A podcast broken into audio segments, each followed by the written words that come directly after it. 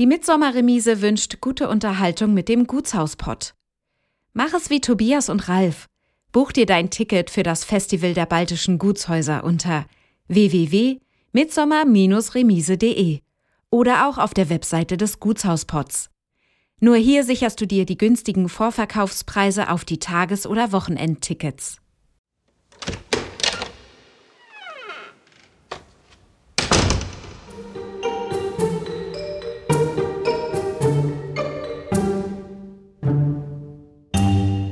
Das ist wahrscheinlich eine Verkettung äh, mehrerer Umstände, dass es die Herzöge sehr ja, herausgefordert hat. Es ist schon für den Großteil der Bevölkerung das Wahrzeichen der Stadt, dieses Gebäude an sich. Also zum einen wurde hier das Talent von Georg Friedrich Händel entdeckt an der Orgel, weil sein Vater Leibarzt war vom Herzog. Und der Herzog hatte ihn gebeten, dass sein Sohn doch bitte an der Orgel in der Schlosskirche spielen möge. Und da hätte man das Talent von Händel sozusagen entdeckt und ihn dann dementsprechend weiter gefördert. In äh, einigen Räumen, die ganz verborgen liegen, immer noch ungeöffnete Kartons und Kisten, wo immer noch Schuhe drin liegen, die vor was weiß ich, 80 Jahren hier in den Museumsbesitz gekommen sind, wo noch kein Mensch reingeschaut hat. Was hat sich hier ursprünglich mal befunden? Weil darüber können wir eben kaum Aussage treffen, weil eben nichts mehr vorhanden ist. Das ist wirklich ganz identitätsstiftend für die Stadt. Das ist ein ganz wichtiger Teil der Stadtgeschichte auch und das ist immer ausbaufähig. Und wir wollen letztendlich auch zukünftig, in welcher Form auch immer, ein Ort sein, wo jeder das Gefühl hat, ja, da kann ich hingehen. Das ist das, ähm, was wir uns wünschen.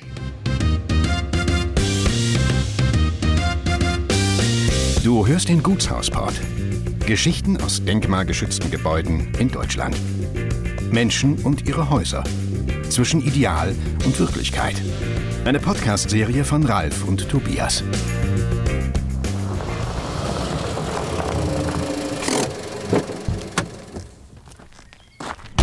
Heute sind wir mit dem Gutshauspott mal wieder in Sachsen-Anhalt zu Gast. Ganz in der Nähe des Naumburger Doms, also ein paar Saale-Kilometer abwärts, liegt unweit von Leipzig und Halle an der Saale das wunderschöne Schloss Neu-Augustusburg in Weißenfels. Hier sind wir heute für euch verabredet mit Bianca Bernstein, das ist die Leiterin vom Museum Weißenfels im Schloss Neu-Augustusburg, und Isabel Radeke-Aurin, die Leiterin der Sammlung im Bereich Schuhe. Herzlich willkommen. Ja, herzlich willkommen.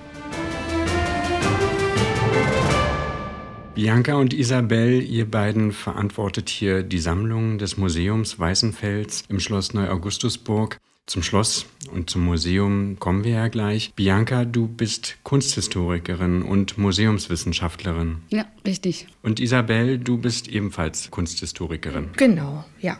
Wisst ihr noch, wie ihr hier nach Weißenfels in die Sammlung gefunden habt? Also ich muss sagen, ich bin das erste Mal hier gewesen im Rahmen eines Seminars im Studium. Da haben wir noch den damaligen Leiter kennengelernt und so bin ich hier in Kontakt gekommen.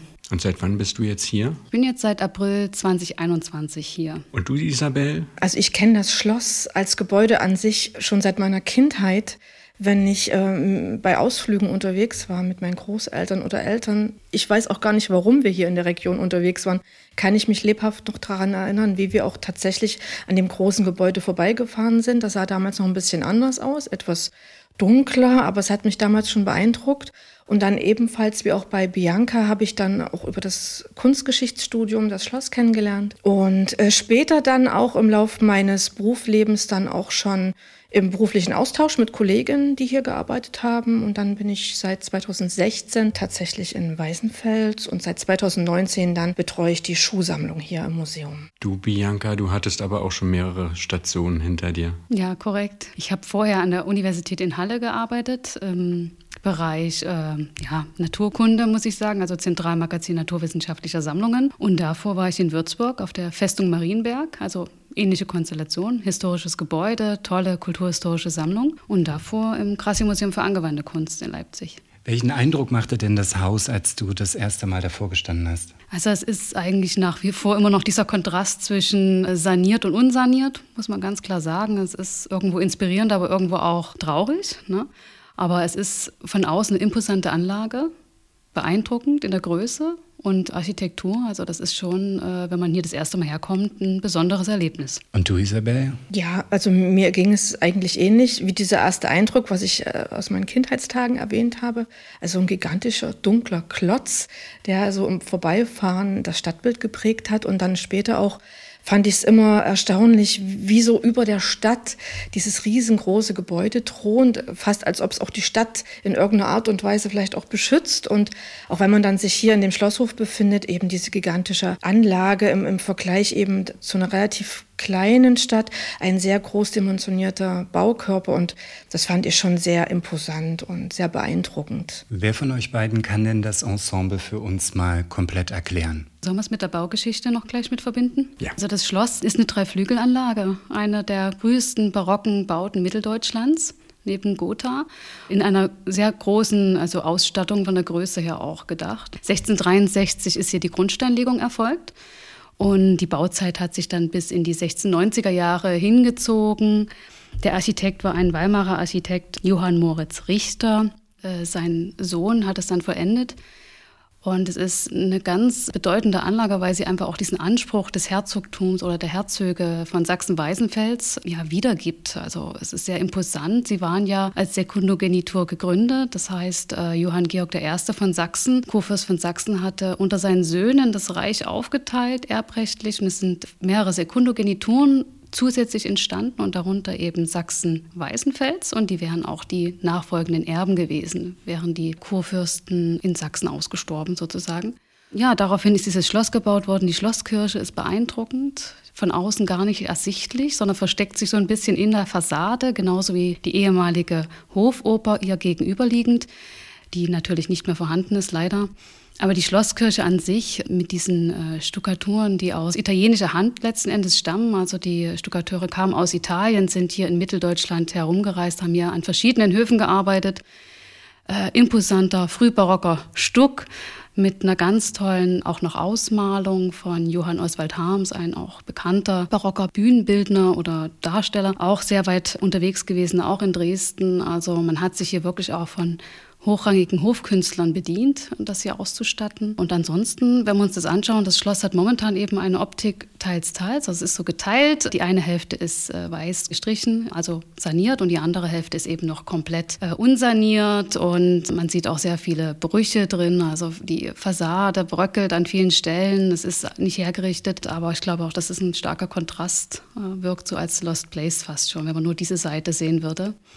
Und dann gibt es noch eine schöne Außenanlage mit einer ganz tollen Schlossterrasse, wunderschöner Blick über die Saalestadt und auch bis ins umgebende Land, äh, wo sich auch äh, sicherlich sehr gut ein paar Stunden so in der Sonne vertreiben lässt. Das ist touristisch unglaublich gern auch gesehen. Und wir haben noch ein paar Reste der ehemaligen Burganlage, die im Dreißigjährigen Krieg geschliffen wurde und auf deren sozusagen Grundmauern dieses Schloss auch entstanden ist dann. Also ein beeindruckendes Ensemble. Ehemals gehörte natürlich noch viel mehr dazu, ein Schlossgarten, äh, eine Reithalle, eine Fasanerie, aber das ist halt alles nicht mehr vorhanden. Aber es war eine wirklich imposante, großartige Anlage. Weiß man, wo sich dieser Schlossgarten befunden hat? An welcher Stelle? Ja, das ist jetzt ein bisschen schwierig zu erklären, wenn man jetzt keinen Plan vor sich hat. Aber wenn man sich auf der Zufahrtsrampe des Schlosses befindet, läuft unterhalb dieser Zufahrtsrampe eine Straße entlang. Und wenn man über diese Straße blickt in Richtung Südosten, sieht man jetzt im Grunde nur bebaute Fläche. Also man sieht äh, noch einen Teil vom alten Marstall, brachliegendes Gelände, aber auch äh, Mehrfamilienhäuser. Und auf diesem Bereich erstreckte sich der Schlossgarten. Also bisschen untypisch, nicht direkt ähm, von der Achse auf das Schloss ausgerichtet, sondern äh, neben dem Schloss angelegt und auch damals über eine Brücke zu erreichen. Also man konnte nicht direkt, sage ich mal, wie es üblich war, vom Lustgarten in den Gartensalon hineintreten, sondern man musste erst hier den Schlosshof verlassen und rechte Hand über eine Brücke dann in den Schlossgarten laufen. Das Haus hat aber das Herzogtum ein bisschen überfordert. Ja, das ist korrekt. Also es ist halt eine Herausforderung an sich gewesen. Also erstens finanziell natürlich, ja. Also so ein Schloss aufzubauen, das kostet enorm viel Geld und hat auch die Herzöge in eine gewisse Not gebracht, muss man einfach sagen. Es ist ja auch nie wirklich fertig geworden. Gerade der noch unsanierte Bereich, dieser Flügel, der Südflügel mit dem großen Festsaal, der war nie wirklich ausgestattet. Der war zwar im Groben angelegt, aber man hat es nie vollenden können, weil das Geld eben gefehlt hat. Und auch baulich, muss man sagen, sind immer wieder äh, Mängel festgestellt worden. Es sind damals schon Wände eingestürzt und man musste auch die zwei Türme, die sich, also der eine Turm über der Kirche und über dem ehemaligen Komödiensaal abreißen im Laufe der Zeit, weil das einfach statisch nicht mehr zu sichern war. Also ja, das ist eine Herausforderung nach wie vor, damals wie heute. Vielleicht liegt es aber auch ein bisschen mit am Baugrund, ja muss man auch sagen. Also es ist wahrscheinlich eine Verkettung äh, mehrerer Umstände, dass es die Herzöge sehr ja, herausgefordert hat. Die Türme sind aber schon relativ früh abgetragen worden. Ja, das ist korrekt. Der erste Turm ist im 18. Jahrhundert schon, ich glaube in den 40er Jahren abgetragen und der zweite dann 1817. Das Fürstenhaus hier in Weißenfels ist dann irgendwann ausgestorben. Es kam nicht dazu, dass sie die Kurwürde übernehmen konnten. Wie ging es dann weiter? Es war in den 40er Jahren des 18. Jahrhunderts. Ja, genau. 1746 ist hier der letzte Herzog verstorben und danach ist es wieder zurück nach Kursachsen gefallen. Im Übrigen das letzte der Sekundogenitolen. Alle anderen sind schon viel, viel eher äh, in der Erblinie erloschen. Und es wurde halt in diesem Besitz mehr oder weniger genutzt, also nicht mehr so aktiv. Klar hat man ab und zu ja auch mal Residenz gehalten, aber das eher selten. Und vor allen Dingen hat man auch Teile des Inventars zurück nach Dresden geführt oder überhaupt nach Dresden geführt. Und wir haben jetzt auch ein spannendes Forschungsprojekt mit unseren Kooperationen Kooperationspartnern im Rahmen des Vereins der Fünf Ungleichen und den Staatlichen Kunstsammlungen Dresden, wo wir dieses Inventar wieder nachspüren wollen, also Archivrecherche betreiben und die Objekte eben auch äh, suchen, die sich dort noch befinden, damit wir das einfach rekonstruieren können, was hat sich hier ursprünglich mal befunden, weil darüber können wir eben kaum Aussage treffen, weil eben nichts mehr vorhanden ist. Bis 1815 war es eben noch sächsisch und dann ging die Geschichte wie weiter? Ja, die Region zählte zur preußischen Provinz Sachsen. Ja, das Schloss stand weitestgehend leer und ähm, man suchte äh, für das Militär verschiedene Standorte und hat entschieden, dann hier in diesem großen Gebäude eine Kaserne einzurichten. Also es entstand ein Garnisonsstandort für Unteroffiziersschüler. Das ist natürlich auch eine Herausforderung gewesen für das Haus, für das Gelände. Das bedeutete, es gab natürlich auch tiefgreifende Einschnitte, was die Innenarchitektur, die Innenausstattung, die Raumaufteilung und so weiter betraf auch das Außengelände. Also da hat natürlich schon einiges stattgefunden, was auch mit dem Verlust der Originalsubstanz zusammenhängt. Und man hat auch auf dem Außengelände noch mal einiges verändert und angelegt. Es gab dann auch Gärten für die Soldaten zur Versorgung. Und was ganz wichtig ist, was heute auch ein touristisch kleiner Magnet ist, ist unser Latrinengebäude auf dem Schlossvorplatz. Also ein eigenes Haus, damit die Offiziere dort ihre Notdurft verrichten konnten. Eines der letzten, die man in Deutschland noch besichtigen kann. Ja, bis 1920 war hier quasi die Kaserne eingerichtet. In den 30er Jahren hat dann die Gestapo, die Wehrmacht das Haus genutzt. Es war ja auch kurzfristig ein Gefangenenlager eingerichtet für politische Häftlinge.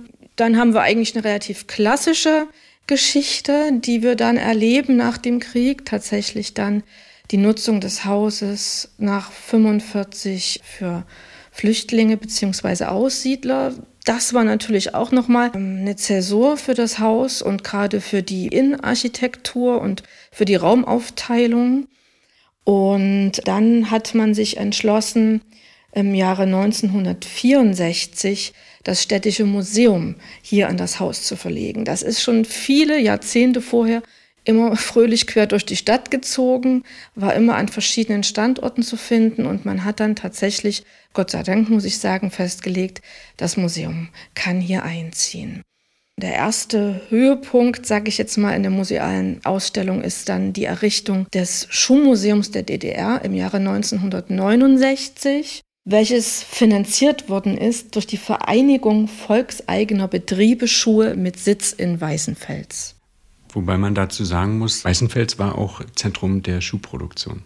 Richtig, schon seit vielen Jahrhunderten, also seit dem Mittelalter, kann man Weißenfels als Schuhstadt bezeichnen. Mit dem ersten Aufschwung im 17. und 18. Jahrhundert mit Errichtung der Residenz.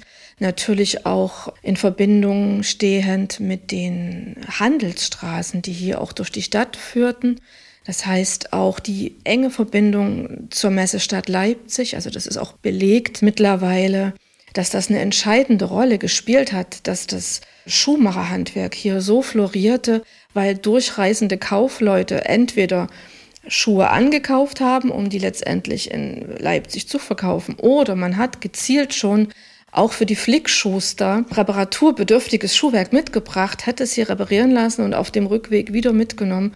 Also es gibt da ganz, ganz enge Beziehungen und der zweite Aufschwung kam dann im 19. Jahrhundert im Zug der Industrialisierung, als hier in Weißenfels, ähm, ja, man kann sagen, äh, Schuhfabriken, kleine und große, wie Pilze aus den Boden schossen. Also wir wissen in den 20er Jahren von circa 140 Schuhfabrikanten hier in Weißenfels und letztendlich dann zwischen 1945 und Anfang der 1990er Jahre dann hier äh, der Sitz des VEB Schuhkombinats Weißenfels als zentrales Steuerorgan der gesamten Schuhproduktion in der DDR, hier auch mit dem Leitbetrieb Schuhe.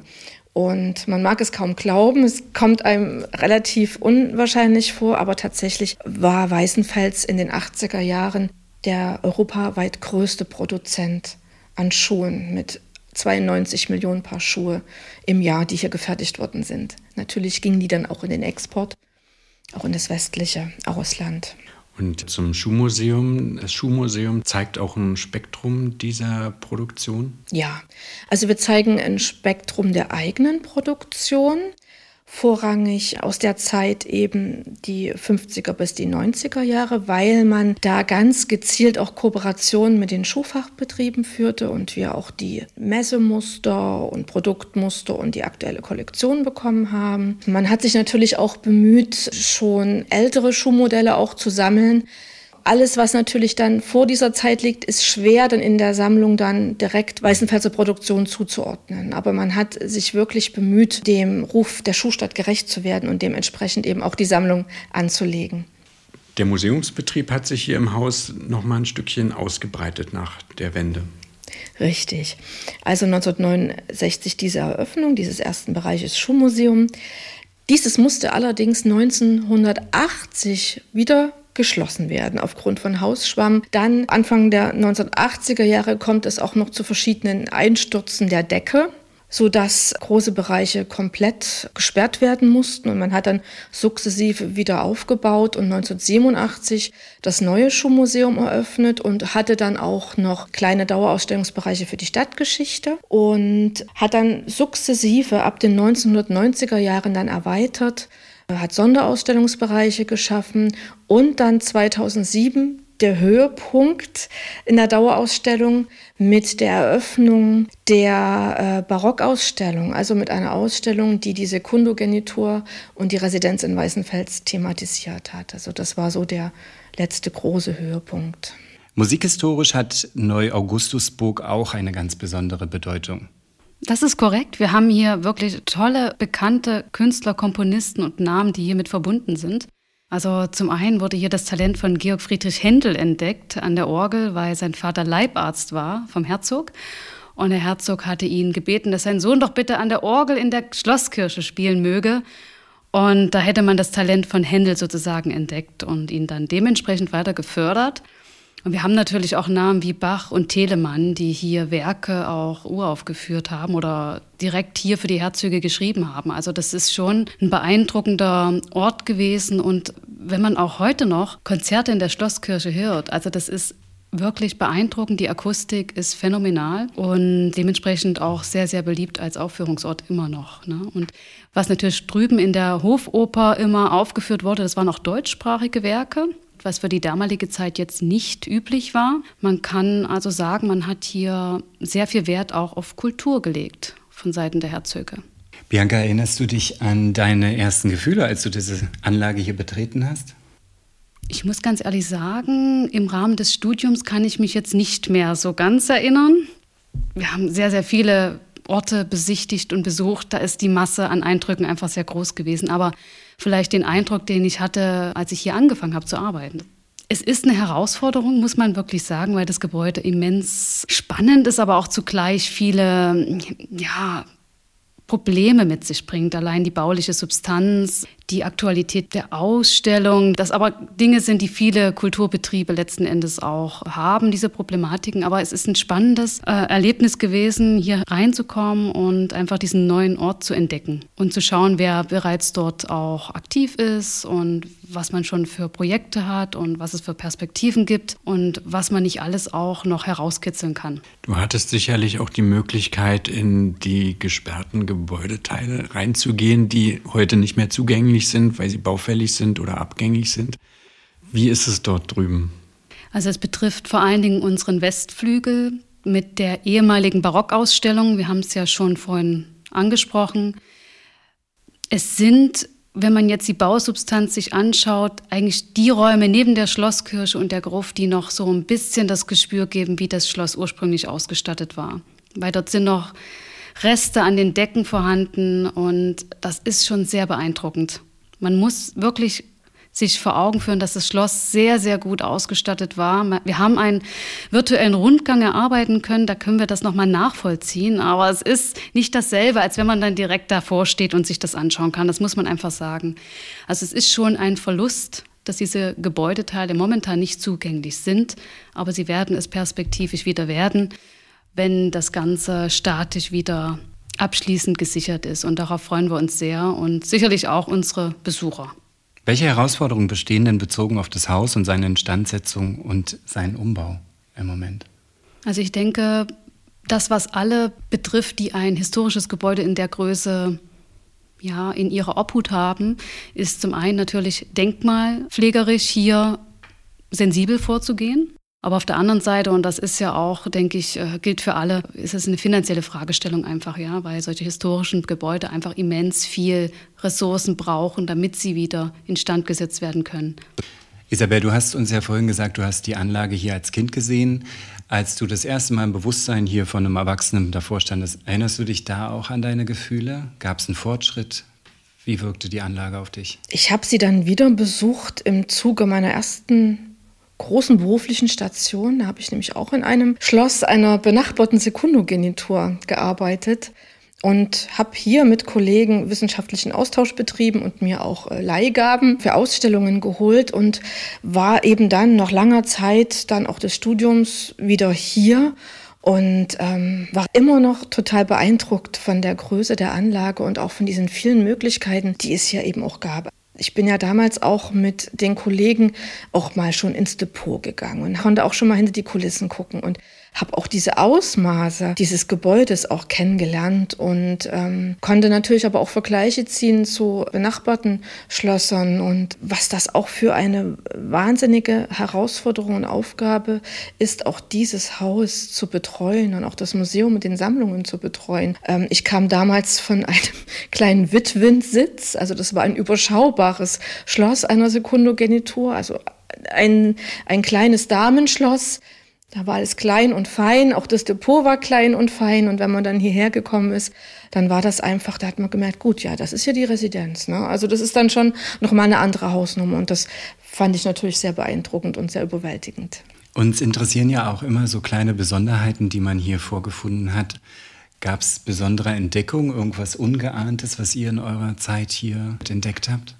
Naja, ähm, wenn man dann endlich den Generalschlüssel bekommen hat, wenn man hier angefangen hat, ist das natürlich ganz fantastisch, wenn man hier dann auch mal, äh, wenn man Wochenenddienst hat und dementsprechend auch mal ähm, ich will sagen, etwas mehr Zeit hat, weil das Tagesgeschäft vielleicht nicht ganz so drückt, weil auch das Telefon mal nicht klingelt, äh, dass man einfach mit dem Generalschlüssel wirklich mal alleine in Ruhe sich alles anschauen kann. Also man kann, man betritt eben Bereiche, die sieht wirklich niemand außer uns und macht sich vertraut mit den Dingen, die im Depot liegen oder man guckt sich Details an auch und entdeckt eben da auch Besonderheiten, ja, wo man sonst so im Alltag vorbeirennt, äh, fällt einem das dann auf, ja, wenn man einfach mal Zeit hat, mit Muse das zu betrachten. Und die andere Besonderheit ist natürlich auch, was mich dann erschlagen hat eigentlich, als ich meine Position hier angetreten habe, die Größe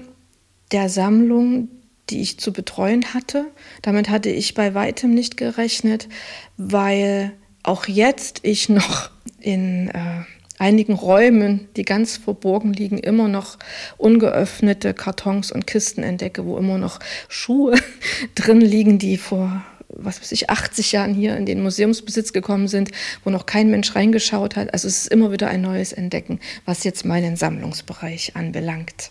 Also ich muss auch sagen, es sind meistens diese Bereiche, die nicht öffentlich zugänglich sind, die das Spannendste hier verbergen. Also ob es jetzt die Gewölbe im Keller sind, die unglaubliche Dimensionen haben. Also dieser Keller ist echt riesig in der Deckenhöhe und äh, Breite. Also das ist beeindruckend. Aber genauso das Dachgeschoss.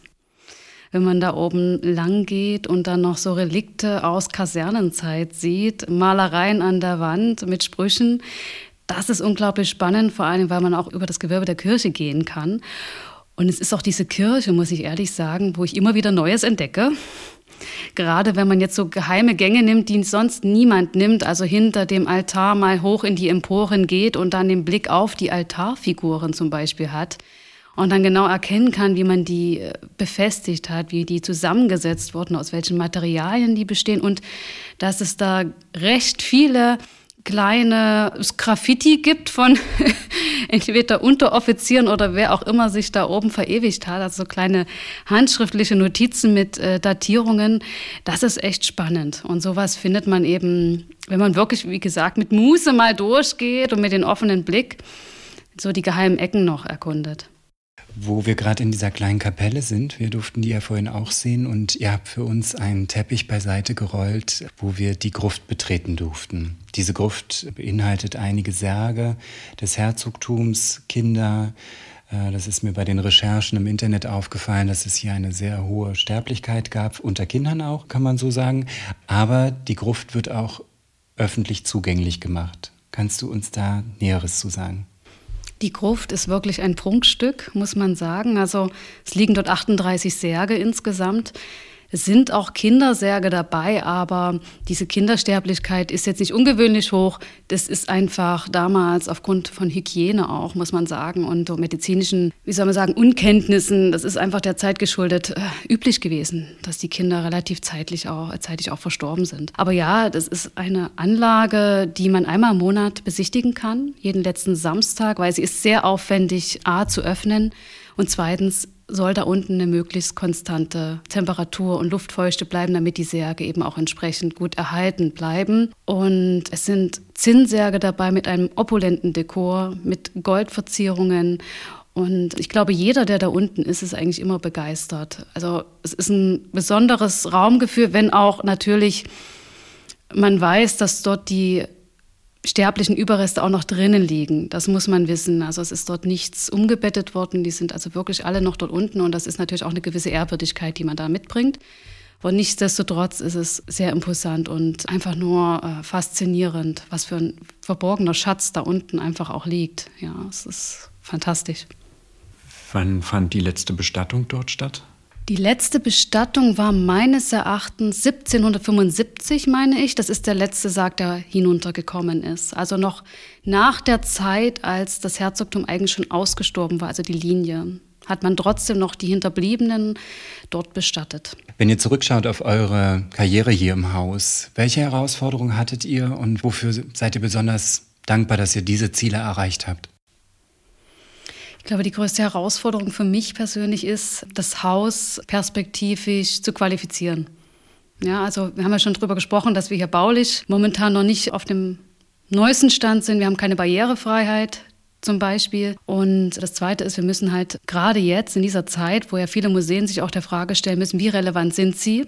Äh, auch mit dieser Frage uns auseinandersetzen und da einen Weg zu finden, wo wir möglichst viele erreichen können, wo wir möglichst publikumswirksam sind, wo wir einfach auch unseren A, Bildungsauftrag, aber auch gesellschaftlichen Auftrag, den sehe ich jetzt zum Beispiel als relativ wichtig, dass wir Teil der Gesellschaft werden, uns öffnen, ähm, als offenen Ort generieren und möglichst viele begeistern können für Kultur und Geschichte. Na, also wir sind einfach auch, dadurch, dass wir ein Stadtmuseum sind, auch ein Identitätsfaktor. Und ich glaube, das ist eine Herausforderung, aber ich glaube, es ist uns auch wirklich gelungen, äh, viele Leute davon zu überzeugen. Also unsere Besucherzahlen sind sehr gut. Wir haben sie 2023 wieder steigern können. Und das ist durchaus ein Erfolg. Und auch äh, wenn wir Kooperationspartner oder Fördermittelgeber überzeugen können, das ist uns auch gelungen mit mehreren Projekten, das kann man definitiv als Erfolg verzeichnen. Und da sind wir auch sehr dankbar, dass dieses Vertrauen A von unseren Gästen uns gegenüber gegeben wird, aber auch von den Fördermittelgebern.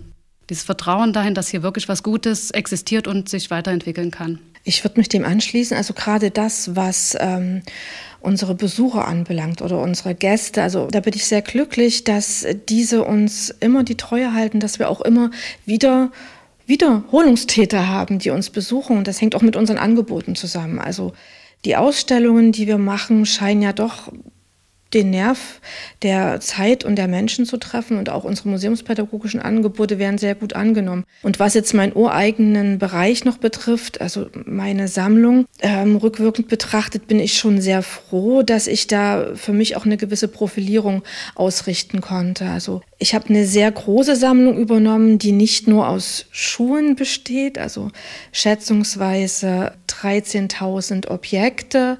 Also das ist sehr umfangreich. Dazu gehören eben auch andere Objekte aus Leder oder äh, Ersatzlederwaren, ähm, dann aber auch Maschinen.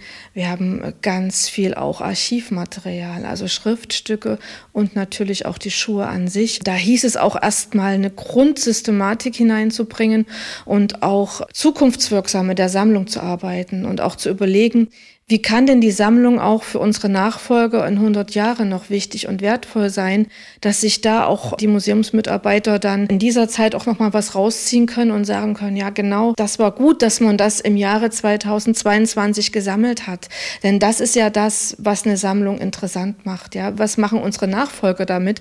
Und das ist auch so ein bisschen die Herausforderung und Schwierigkeit, ähm, gerade wenn man in diesen Bereich Mode und Design geht, was ist denn in 100 Jahren, was wird denn da als Klassiker angesehen? Oder was ist denn dann ein typischer Schuh, der die 2000er Jahre repräsentiert. Das habe ich mir so ein bisschen als Aufgabe gestellt und da bin ich eigentlich sehr froh und ich denke, da habe ich auch teilweise den richtigen Riecher gehabt und die Meinung der Besucher gibt mir da auch recht, wenn die sagen, oh ja, genau, das ist das, was wir schon immer, immer sehen wollten oder das ist das, ähm, was wir uns wünschen.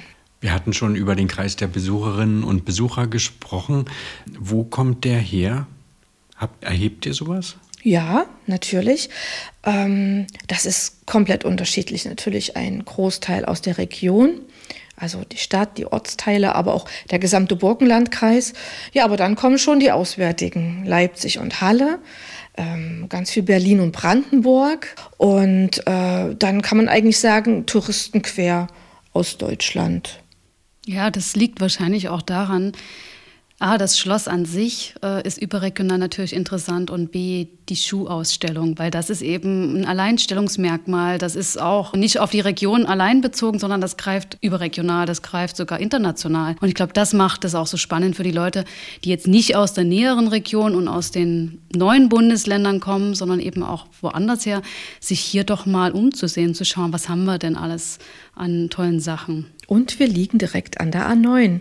Das darf man auch nicht vergessen. Also es gibt wirklich, man hört das auch immer wieder, wir sind auf der Durchreise wir sind auf der Durchreise, wir fahren mal kurz ab von der Autobahn. Es sind ja wirklich nur fünf Minuten und dann ist man schon hier vor dem oder ja auf dem Schloss. Und das ist natürlich auch ein Faktor, der nicht zu unterschätzen ist. Welche Rolle spielt denn das Haus im Bewusstsein der Bevölkerung heute?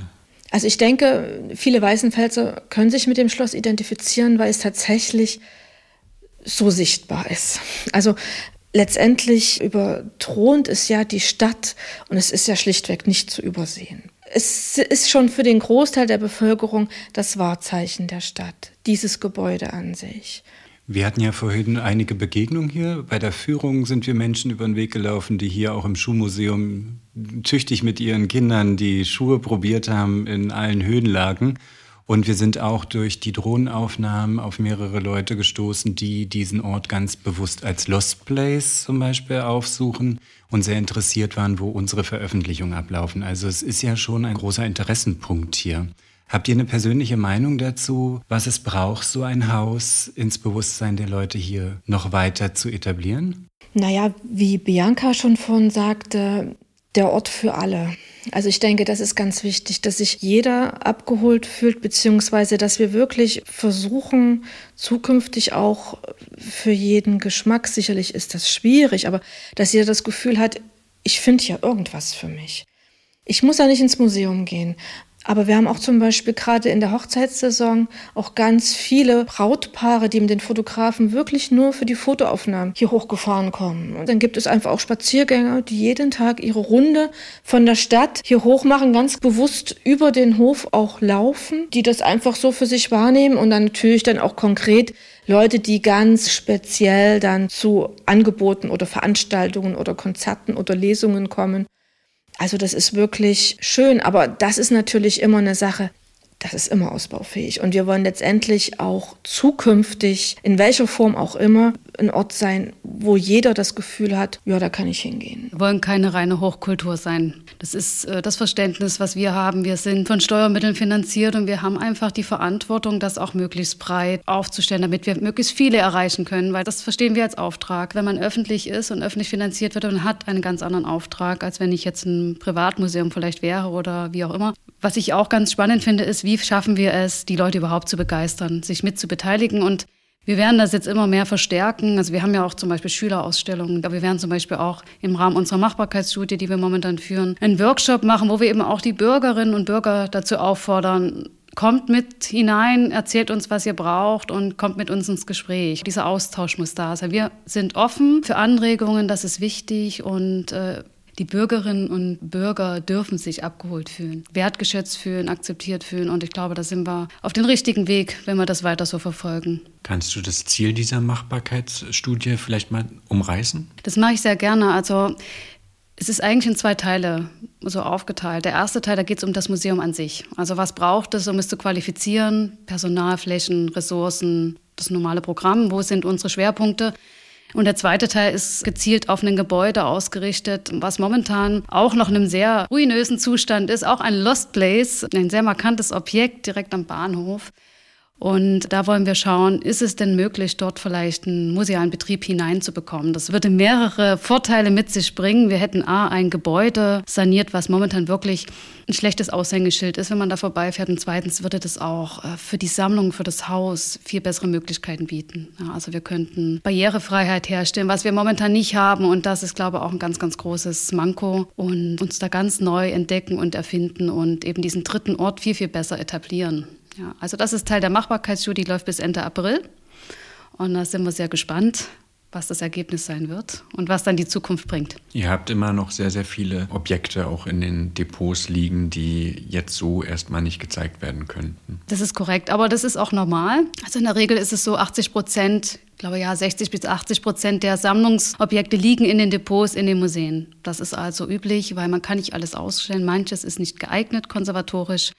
Und es wäre auch viel zu viel in den Ausstellungen. Nochmal aus der Perspektive der Regionalentwicklung. Wir haben ja hier eine relativ strukturschwache Gegend. Was kann da ein kultureller Anker wie das Schloss leisten, auch vielleicht aus kuratorischer Sicht? Also vielleicht nicht direkt aufs Schloss bezogen, sondern auf das Museum im Schloss ist es, glaube ich, schon unser Anspruch, einen Ankerpunkt zu bilden, gerade mit unseren Schwerpunktthemen mit Industriekultur im Sinne der Schuhsammlung, weil das einfach A, ein Punkt ist, der ähm, überregional interessant ist und auch gerade im Land Sachsen-Anhalt sehr vorangetrieben wird. Das muss man einfach sagen. Das ist äh, momentan von seiner Landespolitik steht es im Vordergrund oder zumindest ist es an einer wichtigen Stelle. Und das ist für uns natürlich auch ein Punkt, wo wir sagen, da können wir auch Geschichte und Identität weiterbringen, voranbringen und vermitteln. Und es gibt ganz viele auch hier in der Region kleinere Heimatvereine, die einfach da auch Unterstützung brauchen. Und ich glaube, es ist auch unsere Aufgabe, jetzt nicht nur im Bereich Industriekultur, sondern auch regionale Künstler und Künstlerinnen, die da auch ein bisschen mit zu fördern und zu stärken und die bei uns äh, zu repräsentieren auch. Na, also wir haben auch gerade eine Sonderausstellung zu einer Weißenfelser Künstlerin. Das ist, glaube ich, auch unser Auftrag, dass wir das, ähm, dass wir nicht nur auf Weißenfels bezogen sind, sondern überregional mit unterstützen und das mit einbeziehen. Ja, also das kann ich unterstreichen. Also der touristische Leuchtturm. Das ist ja immer so gern so, so ein Wort, was man immer so in den Raum wirft, aber das ist tatsächlich so, also der überregional ausstrahlt. Und mir ganz persönlich wäre wichtig, gerade wenn wir an die Neukonzeption des Museums, speziell des Schuhmuseums denken, dass wir dadurch auch wieder eine Identifikation der Stadt oder der Bürger und Bürgerinnen in der Stadt mit dem Thema Schuhe schaffen, weil das ist ja wirklich auch ein Punkt, der seit über 30 Jahren ja auch wieder aus dem Bewusstsein verschwunden ist. Viele von Jugendlichen oder auch jungen Menschen, die jetzt hier mittlerweile in der Stadt leben und wo die Großeltern, vielleicht noch die Eltern in der Schuhproduktion gearbeitet haben, das ist schon viel zu weit weg und das ist wirklich ganz identitätsstiftend für die Stadt. Das ist ein ganz wichtiger Teil der Stadtgeschichte auch und das soll für die Zukunft auch speziell meine Aufgabe sein, das auch wieder stärker in das Bewusstsein auch der Bevölkerung zu holen. Das wäre mir ganz wichtig. Ich würde noch gerne was ergänzen, was eben auch hier ein bisschen ein sensibles Thema ist, ist die Wendezeit, gerade was die Schuhproduktion angeht, weil viele, die da gearbeitet haben, danach einfach ihren Job verloren haben. Und das ist ein ganz wunder Punkt bei vielen. Und deswegen ist es so schwierig, dieses Thema wieder in die Bevölkerung hineinzubekommen, weil es einfach auch ein Trauma ist teilweise. Und deswegen ist dieser Ansatz gut, dass wir das trotzdem wieder fokussieren und eine, eine positive Besetzung einfach auch wieder mit diesem Thema erreichen. Aber auch was Bianca schon angesprochen hat, was die Machbarkeitsstudie betrifft, sind wir auch wirklich sehr dankbar und wir wünschen uns das ganz, ganz sehr, dass gerade auch wenn es um die Ausrichtung geht, auch von äh, Konzepten und Dauerausstellungen, dass sich da auch wirklich gerade Zeugen aus dieser Zeit ganz aktiv mit einbringen. Ich meine, das ist ja der Vorteil, wenn wir über einen Zeitabschnitt reden, der noch nicht ganz so lange zurückliegt, dann haben wir ja die Chance, dass es noch Menschen gibt, die das aktiv miterlebt haben. Und Ziel ist es ja auch irgendwann, auch Schuhproduktion oder Schuhherstellung wieder erlebbar zu machen. Und wenn es natürlich da noch Protagonisten gibt, die schon damals an den Maschinen gearbeitet haben und jetzt vielleicht im Rentenalter sagen können, ja, ich führe sowas nochmal vor und erzähle und erläutere, wie ich damals wirklich tatsächlich im VEB Banner des Friedens an dieser Maschine die Schuhe produziert habe im Akkord dann ist das natürlich eine tolle Sache. Und das ist natürlich auch was, was wir wirklich anstreben. Was bedeutet es denn für euch beide, ganz unabhängig voneinander, Teil der Zeit hier am Denkmal zu sein? Ich sehe es eher als Möglichkeit, etwas Gutes voranzubringen, etwas weiterzuentwickeln, einfach etwas Neues zu schaffen, etwas Relevantes zu schaffen. Ich glaube, das ist eher so mein Anspruch. Ich bin da vielleicht ein bisschen visionär. Aber für mich ist es so, ich möchte Dinge weiterentwickeln und voranbringen. Das ist mein Antrieb, mein innerer. Und das kann man ja wunderbar, wenn man in einer Immobilie steckt, die eben auch noch ganz viel Potenzial hat letzten Endes oder in einem Museum steckt, was ganz viel Potenzial hat. Ich glaube, das ist so das, was ich jetzt dazu sagen würde. Ja, und dass man sich wirklich auch selber in gewisser Weise vielleicht auch verwirklichen kann oder sich selber vielleicht sagen kann, wenn man irgendwann mal in Ruhestand geht und sagt, das habe ich geschaffen und oder, oder oder wenn man seine Arbeit dann übergibt dann an den Nachfolger, dass dann vielleicht auch Dinge bleiben und dass auch in zwei, 300 Jahren, wenn man dann mal über ein Objekt stolpert und wir sind ja nun jetzt in der Lage, wir können ja alles nun ähm, inventarisieren und digitalisieren. Wenn dann irgendwo steht, Ankauf und erworben und inventarisiert durch Frau sowieso, dann ist das schön, weil dann denke ich, dann hat man sich vielleicht doch irgendwie ein bisschen verwirklicht und hat einen kleinen Abdruck hinterlassen. In welcher Weise kann denn die Geschichte des Hauses weitererzählt werden? Also die Geschichte des Gebäudes äh, ganz konkret natürlich immer im Rahmen des Musealen, also egal in welcher Form, ob wir jetzt eine Ausstellung vor Ort haben, aber vielleicht auch auf dem Außengelände eine Außenpräsentation. Ich glaube, das wäre auch ganz spannend. Aber auch im digitalen Bereich müssen wir mehr machen. Also Digital Storytelling oder so weiter zur Geschichte des Hauses, vielleicht mal so kleine Auszüge aus der Geschichte des Hauses. Was wir zum Beispiel schon haben, ist, dass wir einzelne Berufe, die damals in der Barockzeit äh, üblich waren, wie den Kammerdiener, dass wir die mit Schülern als Video sozusagen nachgespielt haben und dann auch unseren Medienstationen zeigen. Das ist ja auch ein Teil, wie kann ich Geschichte vermitteln. Ich glaube, wenn wir mehr in diese Formate gehen, auch wo wir Leute mit hinzubeziehen, das ist eine Richtung. Auf jeden Fall, die Geschichte des Schlosses wird natürlich weitergeschrieben. Ganz klar, weil es wird genutzt, das Schloss. Wir wissen natürlich nicht, äh, wie sich das perspektivisch in 100, 200 Jahren abzeichnet, aber momentan versuchen wir alles mitzunehmen und zu dokumentieren und zu zeigen. Ihr geht ja mit dem Museum auch neue digitale Wege. Du hast es ja gerade angesprochen. Wer sich auf den Internetseiten bei euch bewegt, der findet äh, den barocken Zustand der Räume gespiegelt mit dem heutigen Zustand. Finde ich eine ganz interessante Sache. Wie kam es zu dieser Idee und woher kommen die Erkenntnisse zur Ausstattung dieser Räume? Also dieses Projekt ist ein Projekt, was wir vom Land Sachsen-Anhalt äh, gefördert bekommen haben. Es ist auch ein sehr, sehr umfangreiches Projekt gewesen, allein in der Recherche. Und da waren auch sehr, sehr viele externe Personen mit beteiligt. Also wir hatten einen Koordinator fürs Projekt und wir hatten einen Wissenschaftler, der eben sich bereits seit vielen Jahren auch mit der Geschichte des Hauses beschäftigt und dazu natürlich sehr, sehr viel beitragen konnte, der auch in die Quellenrecherche gegangen ist und sozusagen anhand von historischen Inventaren nachvollziehen konnte, wie sah es in den Räumen aus wir haben leider wenig Zeitdokumente und Objekte bisher. Daran schließt sich ja zum Glück unser neues Projekt zu den Sekundogenituren an. Aber das waren sozusagen die Basisdaten. Und wir hatten dann das Glück, mit Arte 4D diesen virtuellen Rundgang erstellen zu können die da sehr, sehr ausgewiesen sind, auch in Sachsen schon einige Schlösser rekonstruiert haben auf diesem Weg. Und das ist eine Sache, die ist zeitintensiv, aber sie hat sich auf jeden Fall gelohnt. Und wir haben auch da noch so ein kleines Gimmick mit reingebracht mit unserem Herkules.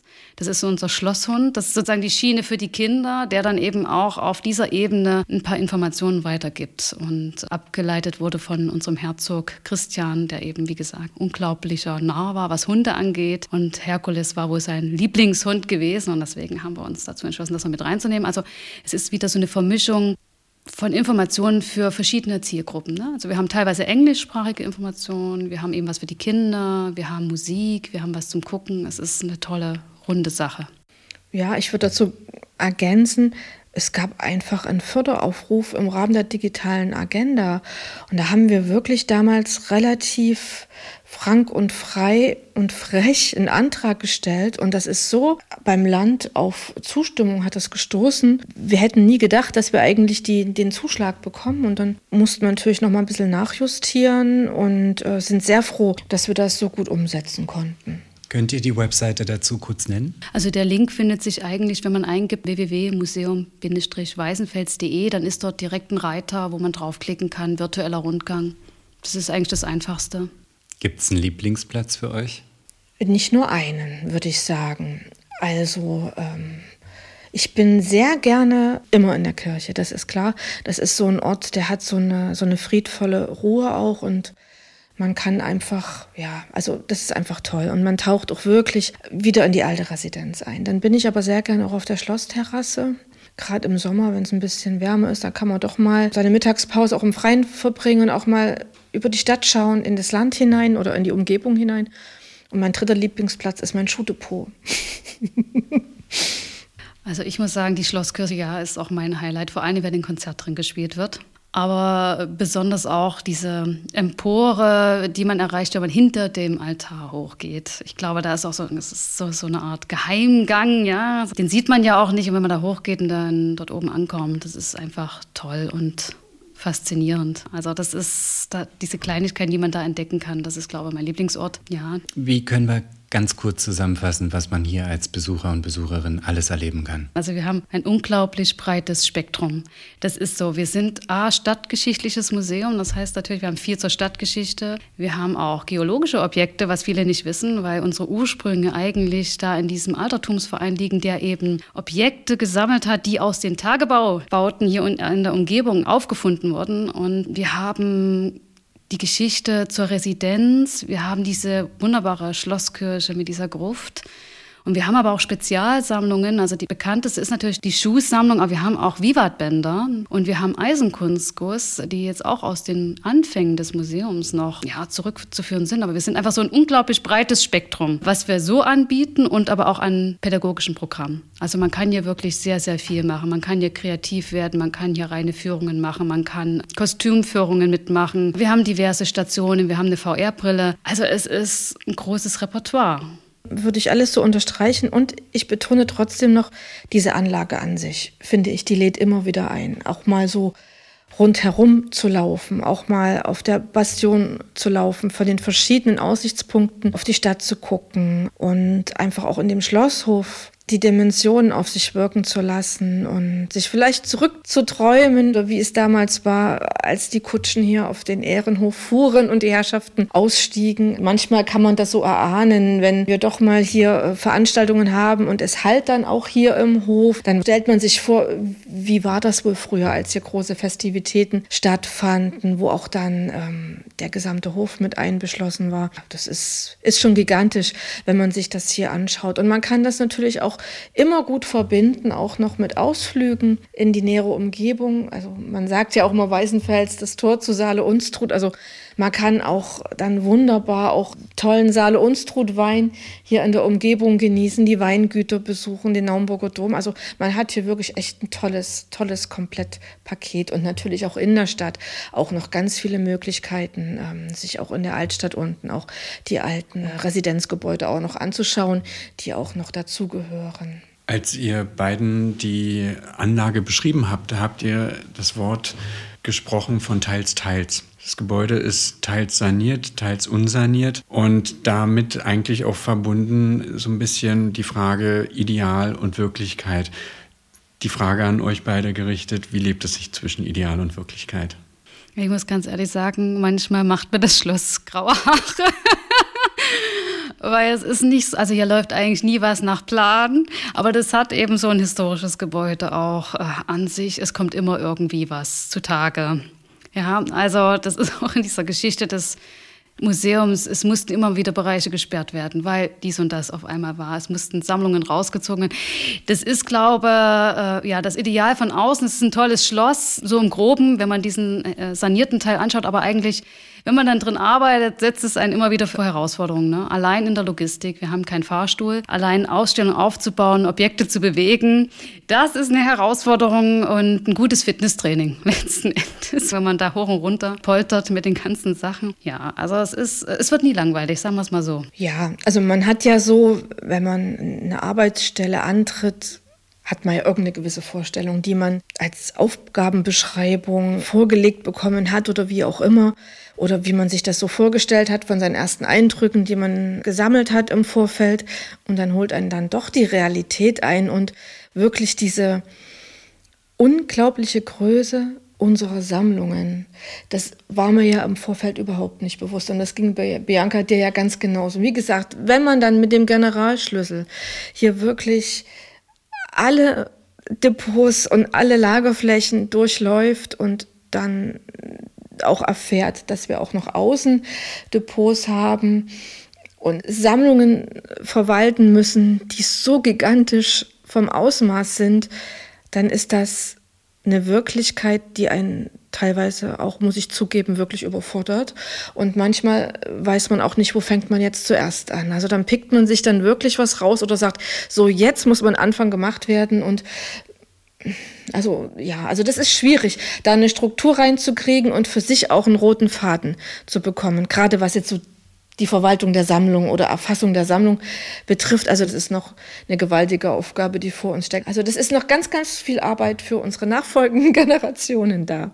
Aber wenn man eine Vision hat und ein Ziel und auch die Unterstützung bekommt, dann ist das auch machbar. Man muss halt dranbleiben und das Ziel immer vor Augen und wissen, warum wir das machen. Also wir wollen ja A, etwas für unsere Gäste machen, aber auch B, wollen wir Kulturgut und Geschichte bewahren. Und das schaffen wir auch, ne? Immer weiter. Ein Schritt nach dem anderen und immer weitermachen und lassen uns nicht unterkriegen. Ja, so ist es. Ja, vielen Dank. Das war der Gutshauspott hier aus Sachsen-Anhalt. Wir waren in Weißenfels im Schloss Neu-Augustusburg und haben gesprochen mit Bianca und Isabel. Und vielen Dank, dass wir heute den ganzen Tag mit euch hier verbringen durften und so viele Specials in unserem Video unterbringen konnten. An dieser Stelle lohnt es sich auch für uns, vielleicht mal kurz auf unser Begleitbuch hinzuweisen. Das könnt ihr auf unserer Webseite finden, www.dergutshauspod.de. Da ist oben rechts ein kleiner Link zu unserem Buch. Vielen Dank und bis bald.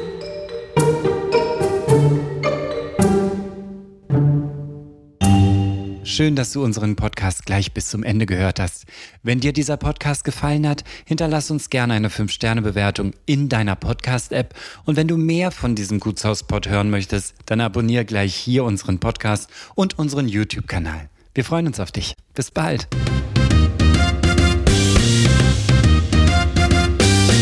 Das war der Gutshauspod. Bildmaterial zu den Folgen findest du auf www.dergutshauspod.de und natürlich auch auf Instagram.